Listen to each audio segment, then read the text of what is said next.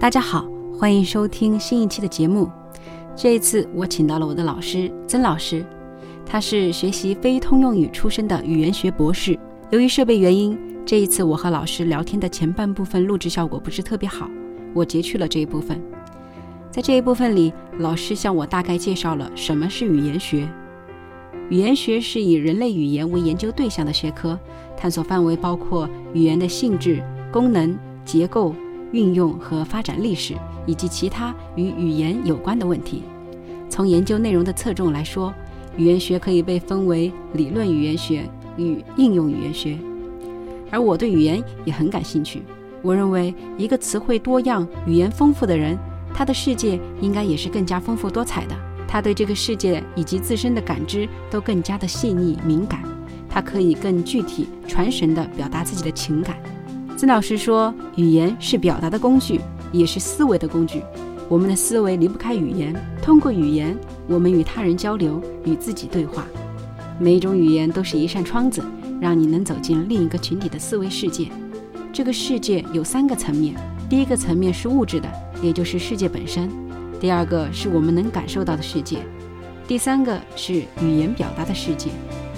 因为语言影响我们对世界的认知，限制我们表达的世界，这也是语言学中语言相对论的观点，即人的语言影响人们对世界的认知。具体来说，影响着人们如何编码、呈现、回忆关于世界的信息。接着，我们还聊了课程设置、教学模式等等。顺着教学这个话题，我向曾老师提了一个问题。那顺着这个问题，我们开始今天的节目。老师一方面又想把我们培养成标准化的劳动力，嗯，另一方面又很希望我们成为心智健全的人，嗯，我觉得教育也是两个方向，有的时候是想把我们培养成标准化的劳动力，嗯，但更多时候或者是大学教育、博雅教育，嗯，它更多的是想要把学生培养成心智健全的人，嗯，你怎么看这两个？哎，我觉得大学教育吧，应该全面一些。我一直有一个观点，就是说，不管你学什么，一定是掌握学习的方法、学习的能力，因为这个东西是一不变，一万变，以授之于于不知，不如授之于嘛，对吧？所以呢，全面的培养，我是比较认可。所以以后他不管做什么工作，他都能有自己的呃学习的动力也好，学习的能力也好。另外就是职业那一块呢，想跟职业那块接轨。其实这块呢，我觉得就是也不用去太强调大家一定要都做什么什么事情，我觉得提前接触一点，如果结合自己的一点兴趣去去做，可能更好一些。你比如说，有的同学他就喜欢口语，哎，那可以了解一下职业的口语是怎么用的，他可以提前往这方面拓展，那他以后就可能口语方面就比较在行。或者有的同学可能喜欢翻译，哎，那他就可以结合这一块儿。真的是这样的，有因为有同学他性格比较外向，他喜欢表达；有同学呢，他可能性格内向一点，他但是他笔头很好。其实这个东西，他其实个结合个个人的特点去去拓展，可能我觉得比较好。我感觉我好像没有什么特别的兴趣，但是你是做什么都可以。对，我是做什么，我觉得都能接受。就是你就是我说的刚才那种情况，就是呢，就比较全面，学习能力很强，就不以后不管你做什么，你只要掌握这个方法，只要有肯花时间，都能做好。我觉得方法其实就很简单，就是肯花时间。是的，是的，很专业。对，在在，并且你在做事情的时候保持头脑清醒，不是浪费时间，而是真正的花时间，提高效率。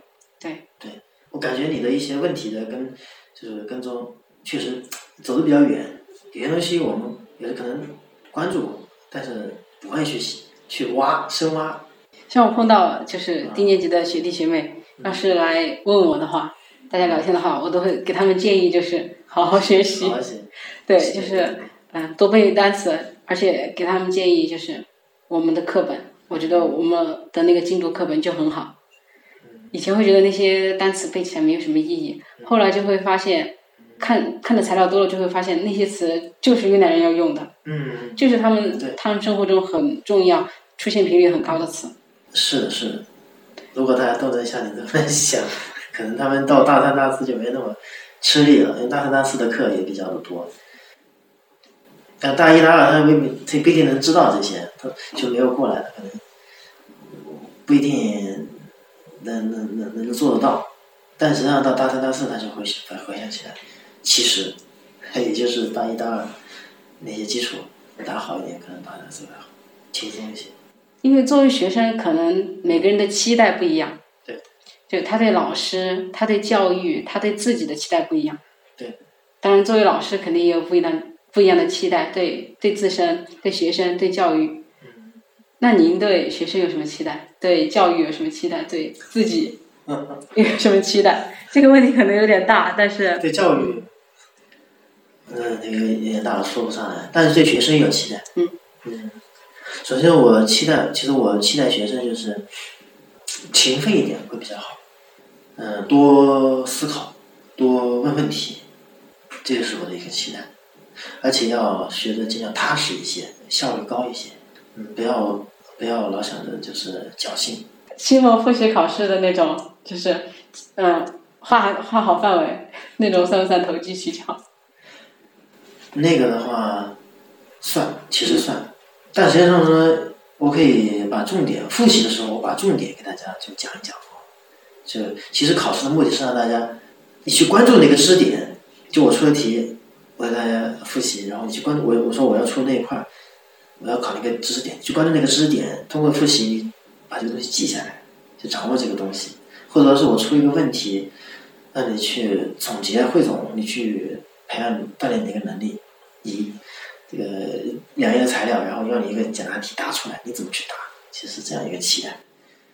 如果说我具体要考什么题，怎么考，我都告诉你，那就就有点走形式了。其实我我作为学生，我每次参加考试，我都有期待的。嗯。就是我会期待这张卷子是怎么样的，然后我考下来会是怎么样的，以及我的考试表现是什么样的。嗯。就比如说，嗯，有一次考听力。嗯。虽然我考下来考的还不错，但我就考完了我就很很失落，因为我会觉得又是这个，又是这样的题，就没有什么不不痛不痒的。这次就考完了，就是我我会觉得考完了我就我就会忘掉到底考了什么。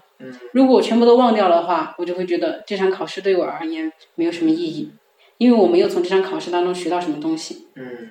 他也没有让我绞尽脑汁去想什么。明白，明白。但是我觉得您这次说的那个，嗯，我其实挺有收获的。就比如说那个起定，啊，我当时是不知道的，因为我就理所应当的，我觉得汉语词就应该是那样的，啊，对，就是按那个音来写嘛。后来您说了，我我才下去查，哦，于是我对这个的印象就很深刻，并且我就去大概的看了一下这个人他到底发生什么事情。他是阮朝，就是倒数第二个皇帝，对，他是保大的父亲，对，对，我就去了解了一下。我觉得这个对于我来说，我就是学到东西了。不仅是这门课，而且我是通过这次考试，我去学到这些东西。是的，是的，很高兴，很欣慰你能这么理解。因为当时出的时候有点犹豫，我估计很多同学都会答不出来。但是我想要要出一下，让大家知道这有这个东西。对对。而且为什么为什么那个起定印象很深呢？因为当时我去的时候，我也纳闷儿，开定，哎，为什么是起定呢？就很纳闷，当时去了那个地方，还去了那个皇陵，所以我印象非常深。就是您是本科，然后研究生，然后博士，就是这样一条路，感觉很很顺利的，理所应当的就成为了老师。嗯。那您会觉得这样的一条道路有遗憾吗？有啊，有啊。就是如果能接触更广，就是呃接触面更广一点会更好。因为一直在一个地方，对，如果能接触更广一点，可能视野啊，或者是呃，就是那个学术圈啊，会更广一些，视野更开阔一些。我觉得做老师就是一个读书人最名正言顺的一个路径。啊。就是你有了知识，然后你再去教，就很名正言顺、理所应当。但我就可能是我对老师这个职业的认识还太少。或者是我接触到的老师，他们就大家给我的感觉都是兢兢业业，嗯嗯，然后就真的是很高尚，在我看来。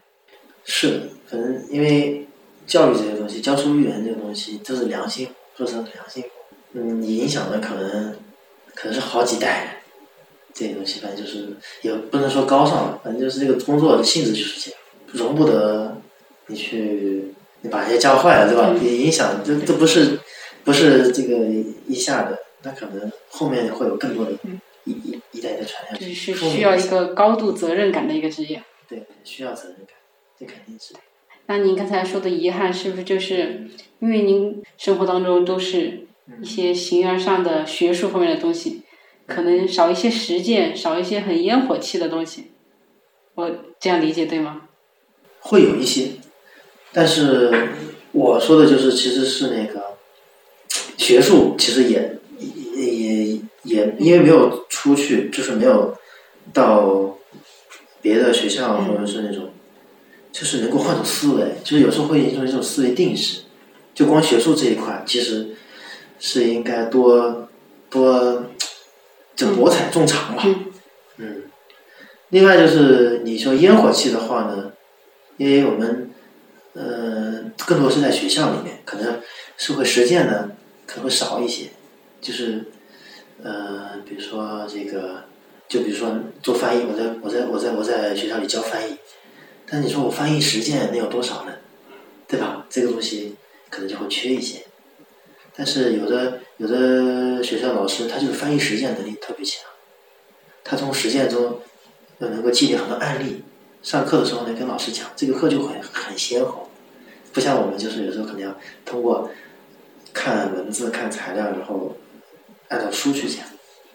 对，这可能是缺点一些。因为老师他更多的是输出。嗯，他可能输入的那个机会，嗯，要少一些。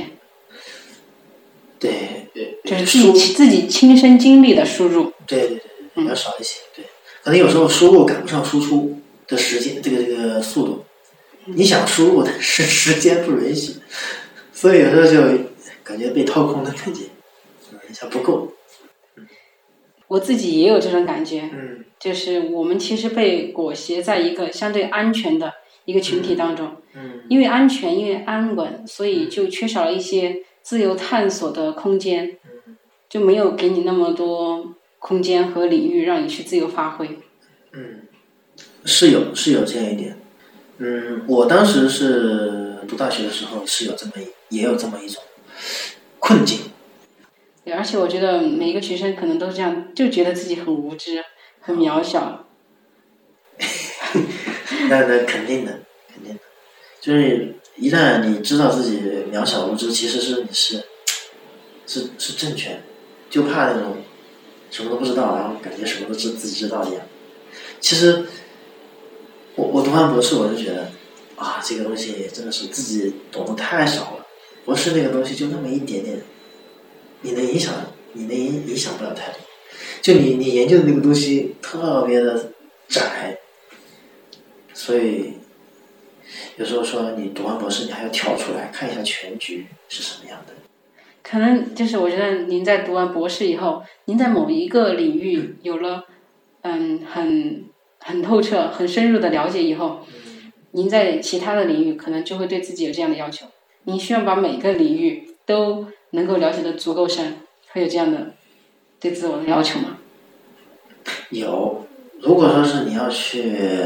跨学科，你要进入那个领域的话，你肯定是要往那个方向去去努力的，但这需要时间。说实话，这需要时间，因为你在那你在那那个领域，你你你走得很远，其实你是花了好多时间。那别人也在他的领域走得很远，你要你要跨过去到他那个领域去，而且你还比他晚。我是喜欢那种博而精，就是有一句话就是就是 know something of everything，know everything of something。哎，博而精嘛，比如说语言学这块，我不能说自己很博，嗯，但是这个可能花的时间比较多，但是你也不能别的你什么都不懂，那也不行。那你觉得大学，然后到研究生到博士这三个阶段，您的状态最大的区别是什么？或者说您学到的这三个阶段给您留下，嗯，您觉得学到最深刻的东西是什么？嗯，这个我体会很深。大学是技能培养，我感觉更多是技能，还有你在一种学习方法的一种学习习惯的形成。研究生呢，就是研究能力，不光是那个记啊背啊语言的知识理解，还有一些非常枯燥的艰深的那些理论很很强的那些东西，你要去理解它，理解能力。然后博士阶段呢，我觉得对我印象最深就是批判思维，批判性思维。因为像博士论文一定要创新，创新你就要在别人基础上创新，那你要看到别人的不足，然后你要提出自己的有破有立，提出自己的观点。所以我觉得这是三个最大的不同。嗯，就是我的理解哈，就是本科的时候是培养自己的一个习惯和技能，然后研究生的时候是你去掌握一个敲门砖，然后读博士的时候是你要用这个敲门砖去把整个领域往前推进一步。也不能说推进，这个推进可能需要时间，等过十年二十年后，人家来评判你。比如说别人要写博士论文了，他要做文献综述，他是来怎么来评判你的？他觉得十年、二十年以后再来看这个东西是否推进。我是我本科是没有接触语言学的，读硕士的时候语言学基本上有上过一些课，呃那时候上的懵懵懂懂的，不太理解。但后来因为选题选的是语言学，慢慢的看一些书，但就这其实没有入门。等到上博的时候真正入了门，就是我硕士毕业以后呢。我觉得硕士论文意犹未尽，很多东西其实研究并不透，不能说是一个很完整的东西。后来就买了一些书，通语言学的语音啊、词汇啊、语法啊，每个都买一本书去看，慢慢看。平时工作嘛，也需要也也有看怎么去理解那个，更好的理解那个语言。看了以后，后来上博呢，老师给我讲了语言学啊，讲究三个字：史论法。总结非常精辟的，史是学术史，语言学史。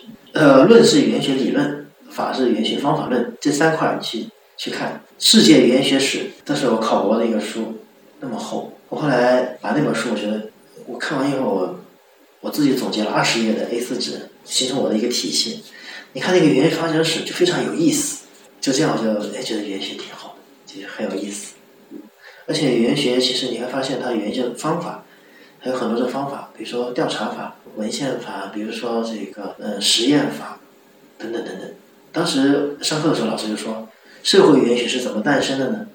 就是欧洲欧洲国家之间都比较小，都通行都很方便，但是呢，每个国家之间说不同的语言。啊，有个学生他就骑着单骑着单车还是什么，就各个国家跑去调查。哎，这就写成社会语言学，非常有意思。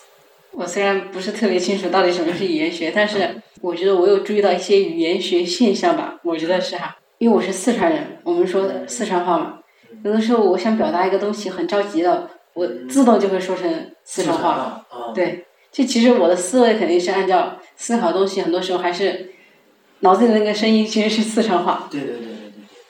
我觉得这个还蛮有意思的。是心理，这属于心理语言学的心理语言学的范畴。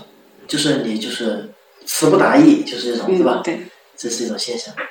当时我去参加了一个方言方言调查的一个暑期班，他们就专门调查方言，有人就专门做了那个方言地图。比如说马铃薯这个东西，在中国各地用方言是怎么说，就专门做过一个图啊。呃，说马铃薯，比如说土豆，说土豆这种说法的人，他所在的地方连成一片。就做成地图，方言地图。我们那儿叫土豆叫洋芋。洋芋是吧？嗯。而且它那为什么洋芋土豆？它有的可能是跳着的，洋芋突然单独这个地方他说洋芋，他周围都说土豆，非常有意思。这是其实这就跟文化、跟移民有关系。再和您讨论一个，好，就是前段时间很流行的一个词叫内卷。啊，内卷。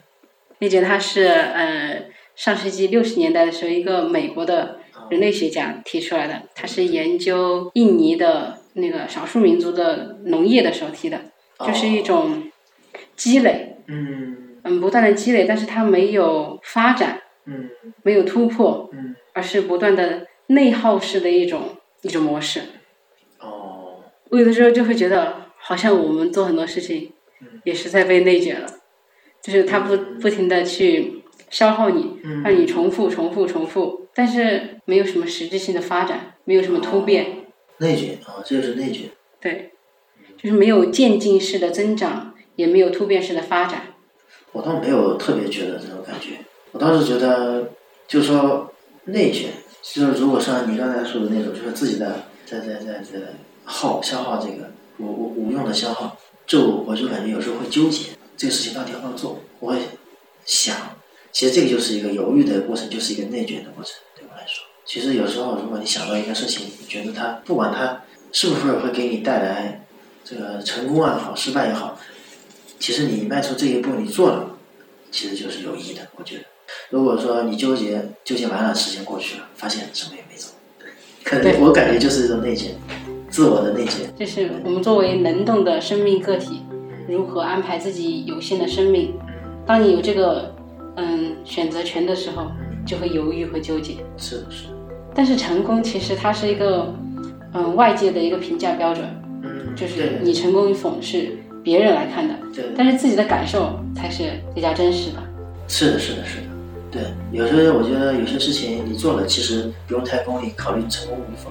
成功的东西，其实你刚才说的，别人评价，但实际上，就算别人觉得你是失败了，我把这个事情做做完了，不一定要做的多出色，其实我就成功。比起我内卷，我我一直徘徊不前，我不做，我永远也迈不出这一步。所以刚才我问出那个内卷的问题以后，我其实心里面马上就想到，其实是看你对自己的要求到底是什么样的。对，你觉得这个事情对你来说做出来，它就是有意义的。对，可能在别人的眼中，它没有什么突破和发展，嗯，但是你自己就是有积累，你知道自己收获了什么，在哪方面有成长。是对于你个人而言，它就是你不断的推进，你的人生不断的向前走。对对对，别人看他只是单独看这一件事情，但对你来说，可能你这次失败了，你下次可能就有失败的教训，你下次说不定能成功。就别人看着你好像卷在里面，但是你自己头脑清醒的知道，我在往前走。对对对对对，是的，是的，是的。